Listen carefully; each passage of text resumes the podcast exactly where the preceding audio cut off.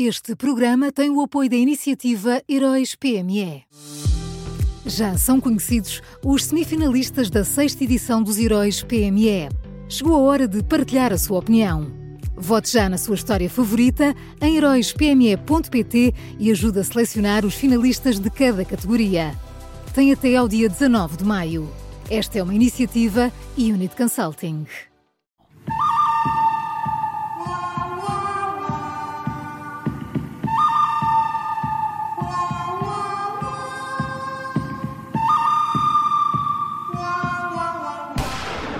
Bom, o mau e o vilão, as escolhas diárias do Miguel Pinheiro. Bom dia, Miguel. Bom dia, bom, Bom dia. dia. Quem é o bom desta sexta-feira? Olha, o, o bom desta sexta são os organizadores da Jornada Mundial da Juventude. Uh, ontem o Presidente da República disse ter informações de que está para muito breve um corte apreciável em termos da despesa. Uh, segundo Marcelo Rebelo de Sousa, tem havido progressos muito significativos nas conversas entre a Igreja, o Estado e os municípios de Lisboa e de Louros, e vamos ter uh, novidades daqui a nada. E, pelos vistos, afinal, era possível.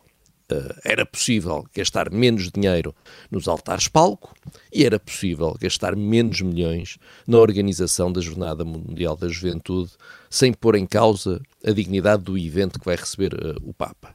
Pelos vistos, afinal, os organizadores da Jornada Mundial da Juventude só precisavam que uma notícia do Observador os iluminasse para poderem tomar decisões em que houvesse alguma, eu já não peço muita, mas alguma preocupação com o dinheiro dos contribuintes. É impressionante, é que dá a mesma ideia que isto começou em regime de bar aberto, sem restrição É. orçamental, não é? Era só passar cheques. Manda vir. Um, dois, três, só passar os cheques. Mais um palco, Enfim. mega palco aqui, mais um mega palco ali, enfim, pois. Olha, o observador neste caso concreto eh, colocou-nos a nós contribuintes no bolso alguns milhões, não é? Já viste? É verdade. Bem vale, olha, bem vale uma assinatura manual. Exato. Miguel, Momento de é... publicidade. Momento de autopublicidade. é legítimo, é legítimo. Miguel, quem é o mau? Olha, o mau é, o- é- é o Ministro da Economia. eh, António Costa Silva fala, fala muito, gosta muito de falar, eh, e ontem voltou a falar muito sobre, sobre a TAP.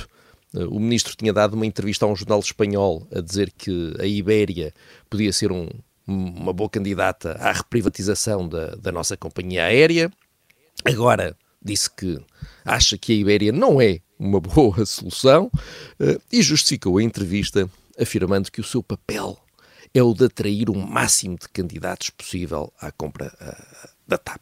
E isto realmente é, é- é- é uma completa atrapalhada, porque depois das declarações de ontem de António Costa Silva, eh, eh, nada discretas, não é? Porque isto foi feito no Parlamento e eles lá fora, no estrangeiro, também estão atentos às nossas coisas. Mas depois do que António Costa Silva disse ontem, os potenciais interessados da TAP ficaram a saber que o governo já tem um comprador preferido e que todos os outros só servem para fazer subir o preço. Estão ali só mesmo, só mesmo para ajudar. A Ibéria, por exemplo, ah, já sabe que nem sequer vale a pena levantar-se da cama. Eu, se fosse aos senhores que mandam na Ibéria, Uh, já, já esquecia isto tudo uh, e agradecia ao Ministro o facto de lhes ter poupado trabalho.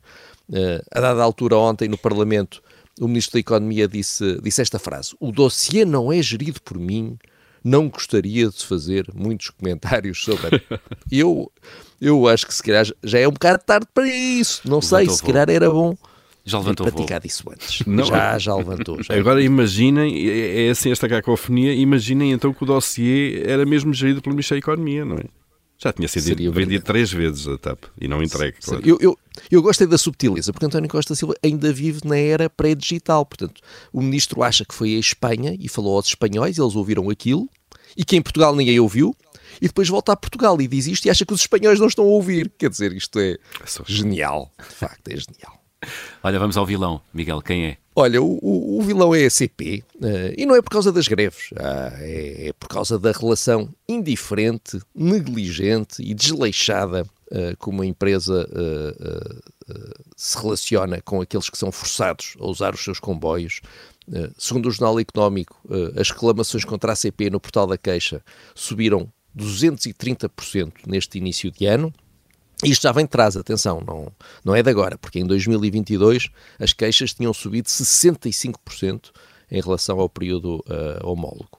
Uh, e, e, além das queixas por causa das greves, uh, enfim, que são naturais, mas convém dizer que numa empresa saudável as greves não podem ser um modo de vida, convém, convém termos isto em atenção, mas além disto há reclamações por causa de atrasos, por causa de falta de informação, por causa de más condições em geral, por causa de dificuldades na compra uh, online de bilhetes, enfim, muita, muita coisa.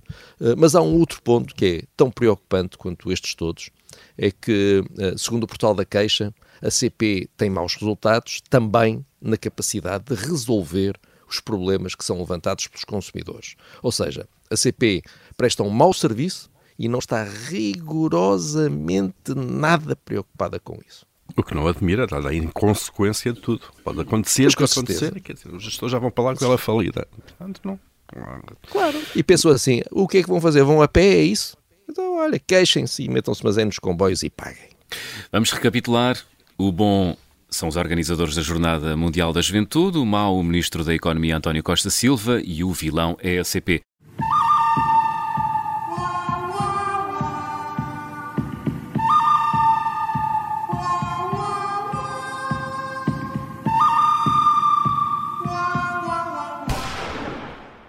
Este programa tem o apoio da iniciativa Heróis PME.